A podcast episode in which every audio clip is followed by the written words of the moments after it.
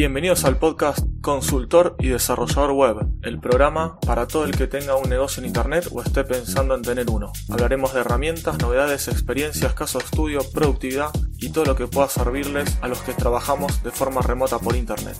Mi nombre es Aníbal Ardid, soy consultor y desarrollador web desde hace más de 18 años, especializado en startups y nuevos emprendimientos. Episodio número 68. Friday Tip de la semana. En el episodio de hoy les voy a hablar sobre aplicaciones multiplataforma con Electron en la página Electron Apps. Comenzamos. Para el que no lo conozca, Electron es un framework de JavaScript para desarrollar aplicaciones de escritorio. Para destacar, esto es de código abierto, lo desarrolla actualmente GitHub y las aplicaciones que se desarrollan pueden ser multiplataforma. Por nombrar algunas de estas aplicaciones, las más conocidas serían Skype, Visual Studio Code, Figma, Discord, la aplicación para WordPress.com, Atom, Slack, entre otras. Esto es muy recomendable tanto por si alguno quiere hacer alguna aplicación de escritorio, que sepa que tiene esta herramienta, la cual es muy fácil de usar porque lo que se hace en realidad es montar una aplicación web y el Electron lo que hace es convertirlo en aplicaciones eh, multiplataforma para diferentes escritorios, ya sea Windows, eh, Mac OS o Linux. De esta manera, bueno, se pueden hacer, como les decía, estas aplicaciones. Y aparte, después, como usuario, si no sos desarrollador, perdón, si no sos desarrollador, un poquito más lento para que se entienda mejor, eh, lo que puedes hacer es buscar alguna herramienta que tengas interés de encontrar o si estás buscando alguna alternativa, alguna herramienta que ya conozcas o no exista, por ejemplo, en tu sistema operativo. A mí me ha pasado de buscar alguna aplicación que estaba para Mac y no está para Linux y buscando acá encontré algunas alternativas interesantes.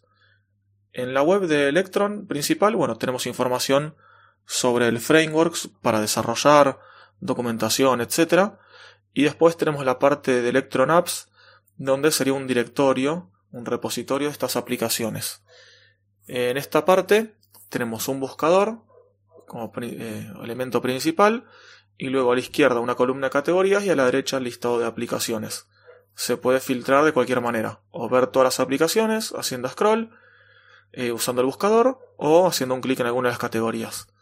Las más destacadas, las que tienen más aplicaciones, serían las siguientes categorías. Productividad, eh, herramientas de desarrollo, utilidades, música, eh, social networking, dice, sean para redes sociales, eh, foto y video, juegos, finanzas, business, empresas o trabajos, educación y gráficos y diseño. Después hay otras más categorías, hay como 5 o 10 más, que estas, bueno, tienen menos aplicaciones cada una. Y bueno, después cuando ingresamos a alguna de estas aplicaciones, después de haber filtrado no, eh, cada una puede diferir. Hay aplicaciones que tienen menos información que otras. Las más conocidas o las más populares van a tener más información. Por ejemplo, tenemos el nombre de la aplicación, la descripción, el sitio web, categoría y keywords. Estas son las que tienen la mayoría, por lo menos las que yo estuve viendo. Después, eh, otras lo que agregan son eh, screenshots, ¿sí? capturas de pantalla, algunas tienen algún videíto o animación para ver cómo funciona. La descripción a veces es mayor, tienen agregado como si fuera un markdown con toda una descripción con imágenes, eh, repositorio GitHub, etc. También tenemos acá eh, enlace, como decía, al sitio web del desarrollador o al de la aplicación. Enlaces para descarga. En la parte esta de descarga, lo bueno es que por defecto te muestra las descargas para tu sistema operativo por el cual estás ingresando a esa página y si apretas en un botón de ver todas o ver más, no recuerdo bien el enlace cuál era su texto, ahí lo que tenemos, eh, podemos ver para cuáles otros sistemas operativos existe esta aplicación. Por ejemplo, yo ahora estoy en mi MacBook, pero estoy buscando en realidad algo para Linux. Entonces, bueno, hago clic en ver más o ver todas las descargas, algo por el estilo en el botón y de esa manera puedo ver si hay para ese sistema operativo que estoy buscando. Además de esto, después también tenemos una parte donde dice qué licencia es, la última versión, la última release y seguramente alguna cosita más que me estoy pasando, pero esto es lo, más importante. Lo que les decía es que estas aplicaciones pueden ser multiplataforma, pero no siempre lo son. Ahí depende del desarrollador esto. Quizás el desarrollador la creó y la solamente la habilitó para que sea para Mac, o solo para Windows, o solo para Linux, o para dos de esos sistemas operativos, o para ninguno. Esto, como le digo, va a gusto y capricho, digamos, del que lo cree, del que lo haga, del que desarrolle la aplicación. Y bueno, esto es todo. Eh, no hay mucho más que hablar de esto, de la parte de aplicaciones. Les recomiendo que, ingresen para chusmearlo, para ver qué otras opciones hay, buscar alternativas, como les decía. Yo recién, mientras escribía las notas del programa, vi que había varias aplicaciones interesantes para manejar SQL, había algunas otras de, también de productividad para tomar notas y de todo. Está, está bueno para que lo, lo anden mirando y ver si encuentran algo interesante. Y así ya llegamos al final de este episodio.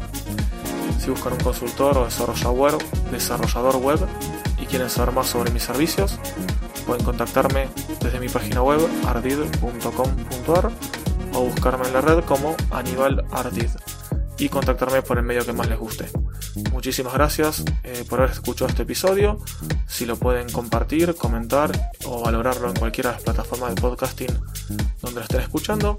Y aún más si se pueden suscribir a este podcast, así ya les avisa directamente o se los descarga también los episodios cuando salgan los nuevos. Te espero el próximo lunes con un nuevo episodio de novedades semanales.